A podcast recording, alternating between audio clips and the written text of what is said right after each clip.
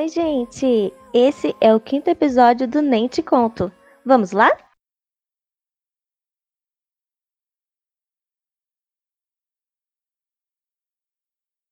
Calminha!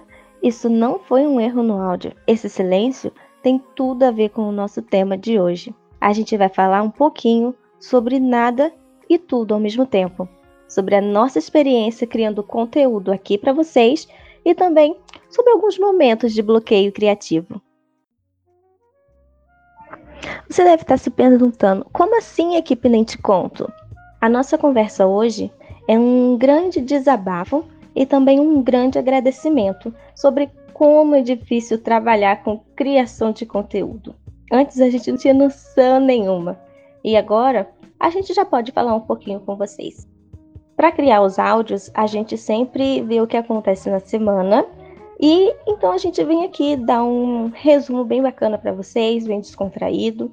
Só que muitas vezes, todas as informações que acontecem na semana não tem muito a ver com o que a gente gosta de trazer para vocês. A gente parou para pensar e percebemos que diversas pessoas são impactadas com isso todos os dias. Pessoas que trabalham com conteúdo, youtubers, influencers. E então a gente resolveu falar um pouquinho para vocês como é a nossa experiência nesse momento. Eu acho que essa foi uma semana com várias coisas acontecendo.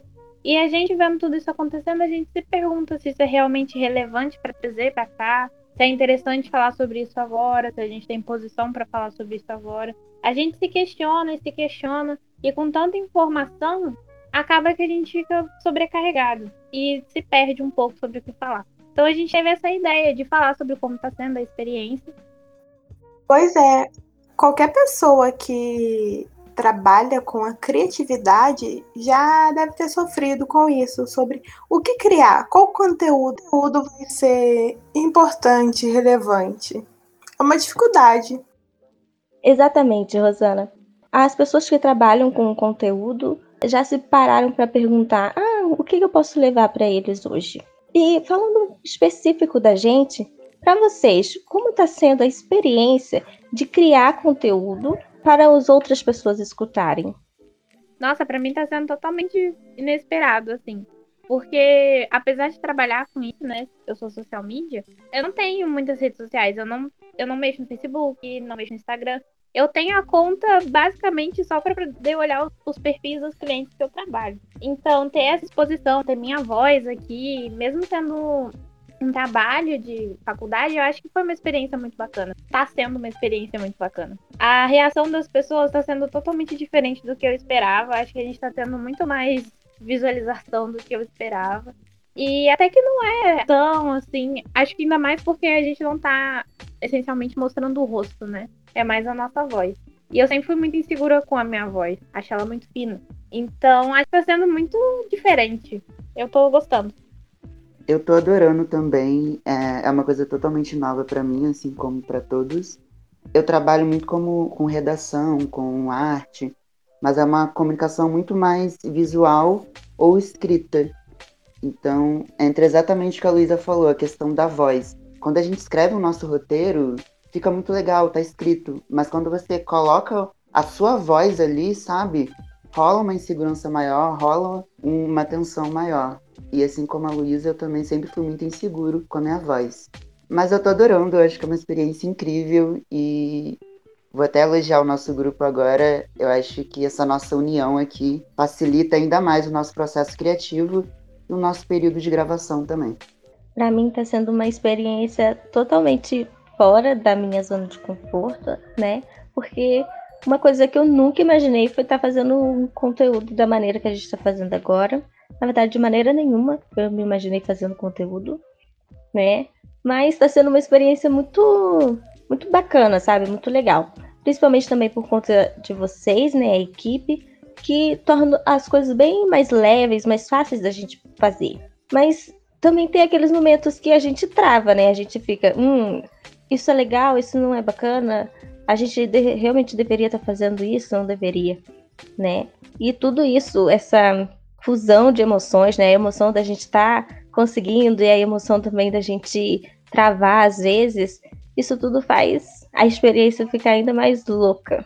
Para mim também está sendo uma experiência assim desafiadora Em todo projeto eu tentava ficar mais no, no bastidor e a gente ganhou, jogaram no nosso colo, assim, essa responsabilidade e, e eu tô gostando. É muito legal ver como a gente está se desenvolvendo, ver os resultados que a gente está colhendo e eu tô gostando bastante. Na minha opinião, a gente, eu particularmente, não gosto muito de apresentar trabalho nem nada do tipo. E apresentar esse podcast está sendo um, meio que algo para mim perder um pouco a timidez. Esse trabalho só veio para somar não só na minha vida, mas acho que na, no, na do grupo todo. E a gente conseguiu perceber o quanto a gente consegue apresentar algo, o quanto a gente o quanto a gente consegue crescer profissionalmente com esse trabalho. E eu realmente estou adorando. É um pouco difícil achar os conteúdos, porque a gente depende de outras pessoas. Mas com o nosso grupo, igual o Daniel falou, com o nosso grupo, eu acho que a gente conseguiu tanto se aproximar mais entre a gente, como também se aproximar das outras pessoas que estão escutando a gente. Eu acho que não só eu, como todo mundo aqui, tem muito que agradecer a todo mundo que está escutando até hoje todos os nossos podcasts. Então, muito obrigada a todo mundo que está escutando. Eu acho também que é um bom jeito de começar também a dar valor, né? Em youtuber, influencer em geral, porque a gente consegue ver claramente o que eles passam para tentar levar algo bom pro seu público. Então a gente conseguiu ver bastante como é difícil criar algo, como é difícil conseguir chegar até as pessoas e falar com elas. Eu acho que foi um bom aprendizado. Gente, peraí. Agradecendo todo mundo que tá ouvindo até aqui, mas ainda tem muito conteúdo por mim, hein? Exatamente, isso não é muito pedida, apesar de que quase chorei com eles falando. A gente tá só falando um desabafo mesmo sobre a vida de criador de conteúdo que a gente tá podendo experimentar com esse podcast. Mas a gente tem muito para falar, principalmente aquilo que a Elisa mencionou sobre os youtubers e os influencers no geral deve ser muito difícil para esse povo.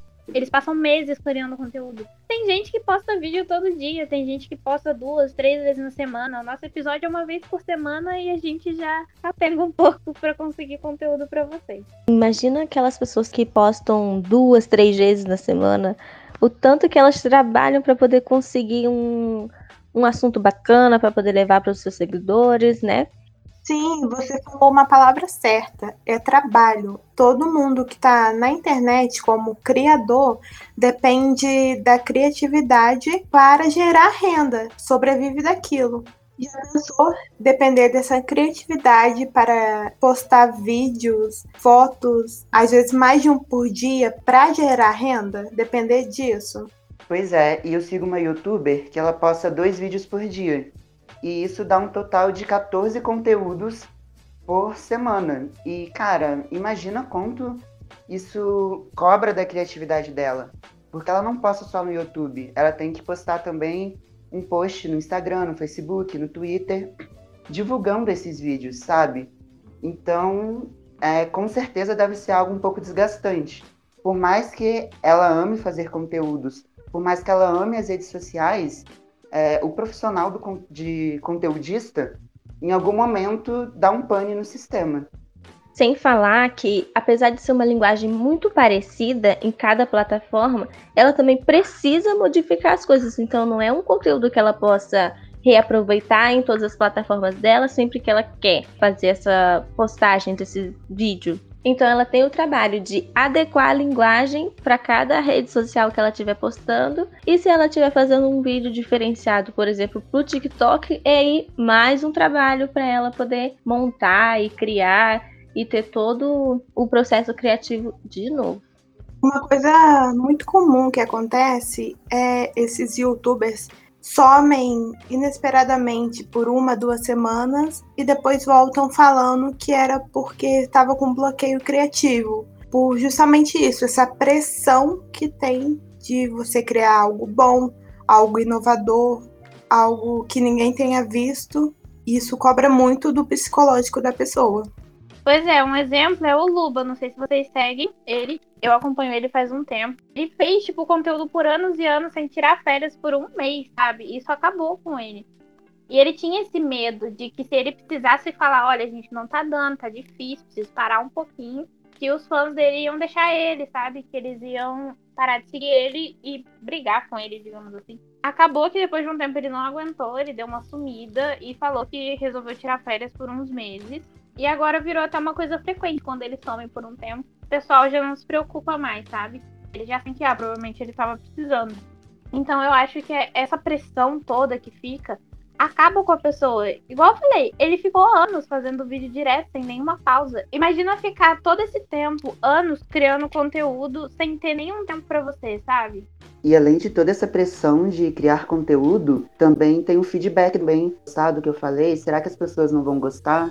E acredito que essas personalidades também pensam isso. Ainda mais quem tem um alcance muito grande e os comentários são diversificados. Então, imagina você ter um trabalho muito gigante para construir conteúdos e olhar os comentários de um vídeo, por exemplo, e ter várias críticas, várias pessoas detonando o seu trabalho sem nem ter uma noção do quão trabalhoso foi. Realmente, Dan, essa parte de estar em contato com o que a pessoa, os outros, né, vão falar a respeito do seu conteúdo, deve ser muito ruim e também estranho, dependendo do que a pessoa está comentando. No TikTok tem alguns vídeos que realmente aparecem porque viralizam.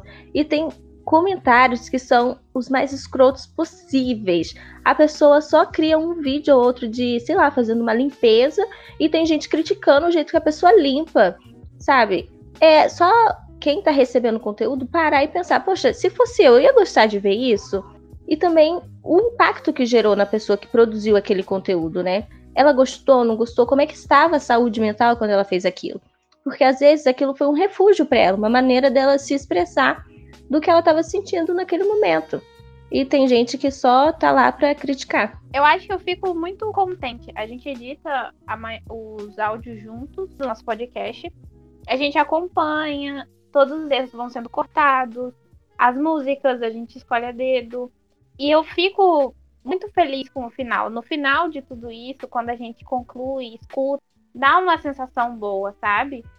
É, a gente não tem tanta visualização assim no Spotify, não tem isso de comentário. Mas eu não sei como eu lidaria. Por exemplo, uma coisa que eu tenho muito orgulho de ter criado, de ter postado, receber tanto hate desnecessário, tanta. É, nenhuma crítica. É só um hate mesmo, é um ódio sem sentido nenhum, gratuito. Sim, sim, realmente. Eu já ajudei uma vez uma colega a ter um canal no YouTube porque ela canta. Os primeiros vídeos foi bem legal, tinha um alcance ali razoável, mas depois de um tempo o pessoal do colégio dela começou a ficar fazendo prints, ficar postando no grupo as imagens. De certa forma, ela se sentiu muito mal com isso. E mesmo ela sendo extremamente talentosa, ela decidiu apagar o canal dela, porque o pessoal aqui da cidade começou a fazer memes com ela, começou a, a detonar, sabe? E foi no intuito de maldade foi no intuito de, de querer fazer ela parar. E na época a gente era muito jovem, e isso não é algo recente, era, ainda era época de ensino médio. Então a gente não tinha essa consciência de que o conteúdo estava bom, é que eram as pessoas que implicavam com ela mesmo, sabe? Acho que as pessoas esquecem que por trás do nosso perfil ali numa rede social existe uma pessoa, existe um ser humano. Exatamente, e eu acho que isso leva a muito conteúdo que fala sobre nada realmente que não tem relevância, é, assim, para das pessoas que estão assistindo. Por exemplo, o TikTok. Existe muito conteúdo interessante no TikTok, mas também tem muita cópia, muita repetição da mesma coisa por várias várias pessoas diferentes. E sem, tipo, ah, eu vou fazer, mas vou dar meu toque especial. Não, é literalmente só repetindo. Por exemplo, um exemplo muito bom é de uma, uma gringa chamada Bella Porte. Ela é mais famosa pelos vídeos dela fazendo careta é, com música tocando, entendeu? Mas ela também canta muito bem. Só que esses vídeos dela cantando, que tipo é um talento real, digamos assim, não tem tanta visualização e tanto amor, digamos, dos fãs dela do que esses vídeos. Esses vídeos têm milhões de visualizações de um conteúdo que, querendo ou não, são, sei lá, 30 segundos de nada. Acho que isso desmotiva criadores de conteúdo de verdade que mostram seu talento, mostram sua visão sobre as coisas num ponto relevante e incentiva essa repetição, essa falta de originalidade nas coisas. Uma diferença muito grande entre você se inspirar e copiar, né? E o que a gente mais tem visto é cópia, sem nem citar de onde tirou, pega o conteúdo como se fosse exclusivo. E isso é muito ruim para quem realmente cria o conteúdo, porque como a gente tem discutido aqui, é um trabalho muito grande para inovar, para vir alguém só copiar. E são essas cópias que acabam desmotivando quem realmente cria o conteúdo, né? As pessoas começam a falar: ah, por que, que eu vou tentar criar algo tão inovador e diferente que nunca foi visto aqui? Se tal pessoa vai vir, vai copiar, não vai nem me dar os créditos e vai fazer muito mais sucesso do que eu. Os conteudistas, eu acho, né, que podem estar travando uma batalha desse nível interno para toda vez que coloca um conteúdo na internet. Sim, eu acho que o mais chato nesse negócio de criar conteúdo na internet é justamente isso. A pessoa que cria teve toda a ideia em volta daquilo, na verdade não leva o crédito. Ele não é, não fica tão como a pessoa que copiou ele na cara dura, assim, ao menos um toque especial naquilo, como pra, tipo, pelo menos falar, olha, eu fiz pelo menos essa parte. Então, eu acho que isso desmotiva qualquer pessoa. Acho que isso faz a gente se questionar. Que vale a pena se desgastar tanto para criar um conteúdo bom, sendo que é só, sei lá, copiar ou fazer uma coisa muito bobinha, uma dancinha e, e vai, assim, dar um sucesso? Sim, acho que entra muito nessa questão de que não só como criador, mas como espectador também. É, o que, que é relevante e o que, que não é para vocês, gente, sabe? Para mim, é, eu dou muito valor para alguns vídeos simples, alguns vídeos bobinhos de vez em quando. Essa massa, essa, esse exagero de cópia, não, não é legal. Eu canso, eu vejo um vídeo para mim já tá bom, o resto é tudo igual. Mas eu adoro ver esses vídeos sobre as pessoas fazendo arte, as pessoas cantando, é, o vídeo do Castanhari, daquele Nostalgia, que ensina muita coisa. Isso é relevante para mim. E eu acho que acaba que não fica tão dependendo da gente o que, que é relevante e o que, que não é. Porque mesmo que a gente não ache, as pessoas continuam fazendo e continuam ganhando dinheiro em cima disso. E eu não faço a mínima ideia de como, porque, né, realmente é uma repetição. Quem fica vendo esse vídeo o tempo todo, vídeos iguais o tempo todo, não faz o mínimo sentido para mim. Eu acho que um bom pra gente citar que acabou tendo essa repetição toda foi o caso do Mário, né? O do Roy Letícia, né? Ele meio que criou aquilo. Todo mundo odiou, basicamente. Muita gente reclamou, falando quão chato era. Começaram a reclamar, falando que odiava, que era isso, que era aquilo. E depois do nada, todo mundo a fazer igual ele, pegar vídeo dele, começar a dublar é, a voz dele. E aí passou a ser uma coisa tão repetitiva que hoje em dia. Antes eu não gostava muito porque era meio tosco. Agora ninguém gosta porque tá muito repetitivo, né? Oi, Elisa, né? No caso do Mario, foi muita hipocrisia, né? Porque as pessoas que estavam dando hate nele é, divulgavam o vídeo dele também, mostrando, ah, gente, olha isso aqui que eu considero ridículo, exatamente, somente eu, e eu tô tentando convencer você de que isso é ruim também. Mas olha isso aqui, querendo não tava dando view para ele, tava impulsionando outras pessoas a assistirem aquilo, o que acabou influenciando uma galera a fazer igual. Então, o conteúdo começou a se expandir e foi o que acabou caindo no que a Luísa falou, de que a repetição do conteúdo porque diversas pessoas começaram a fazer igual e diversas pessoas começaram a achar aquilo legal e ficaram assistindo o mesmo tipo de vídeo com diversas interpretações diferentes. Nossa, você tocou num ponto muito importante agora. De que a gente compartilha esse conteúdo que a gente mesmo julga ser irrelevante, ser repetitivo. E isso acaba dando muita visualização. E eu acho que é dessa maneira, respondendo a minha própria pergunta, de que esse povo faz dinheiro a gente dando hate neles, a gente dá visualização. A gente incentiva que outras pessoas façam, porque elas estão dispostas a se expor ao ridículo é, para poder ganhar atenção, ganhar dinheiro em cima disso. Pra elas tá tudo bem. E a gente tá dando só mais pau. Exatamente. E o Mario, ele teve assim um final feliz, entre aspas. Porque depois de toda essa mobilização que teve na internet, ele fechou com várias marcas. Ele anunciou uma categoria no prêmio Multishow. Ele fez algumas propagandas, até mesmo com a Manu Gavassi, para o lançamento do clipe dela. Então, exatamente o que a Luísa falou. A gente pensa que, que tá ali, de certa forma, deixando a pessoa virar uma piada, e ela é esperta e consegue virar o jogo. Acredito que o Mario ou qualquer outra personalidade que passou por isso deve pensar: bom, já que tá todo mundo rindo de mim, eu vou surfar na onda e vou tirar algo positivo disso.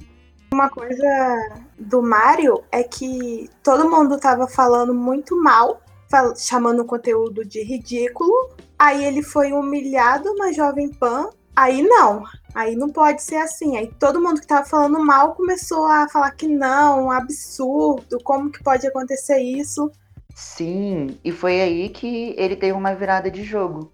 Mas realmente é uma grande hipocrisia, porque as mesmas pessoas que estavam detonando o Mário, repostando os conteúdos dele, eram as pessoas que, quando o pessoal da Jovem Pan fez aquela coisa ridícula, começaram a virar advogado dele, sabe? É aquilo, você criticou o que você mesmo fez. Mas isso só mostra como a internet nunca para, né, gente?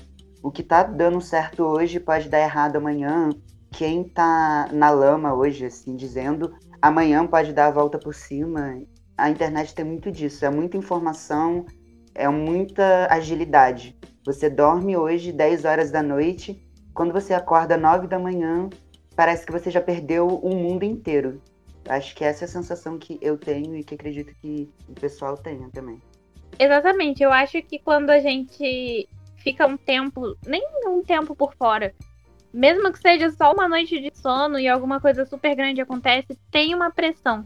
Principalmente quando você é criador de conteúdo, quando você é celebridade, alguma coisa assim.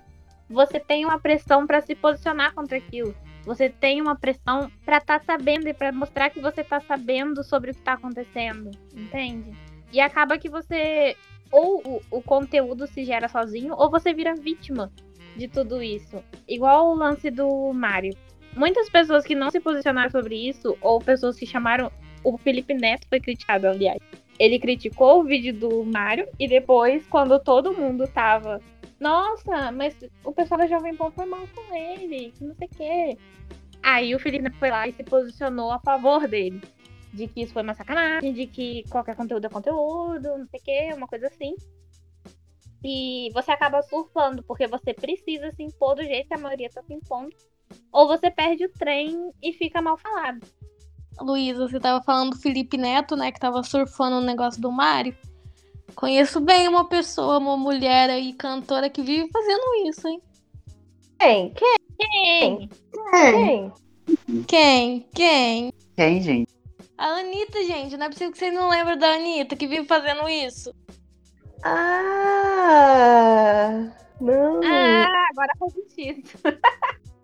Não é possível que vocês nunca percebam que ela sempre faz isso. Ela nunca dá a, o posicionamento dela, só quando o povo pede. E aí ela, ela dá um, depois dá outro. Ela, tipo, usa aquilo a favor dela. Não é possível que vocês nunca notaram isso. Sim, igual na época da eleição, ela fez exatamente isso.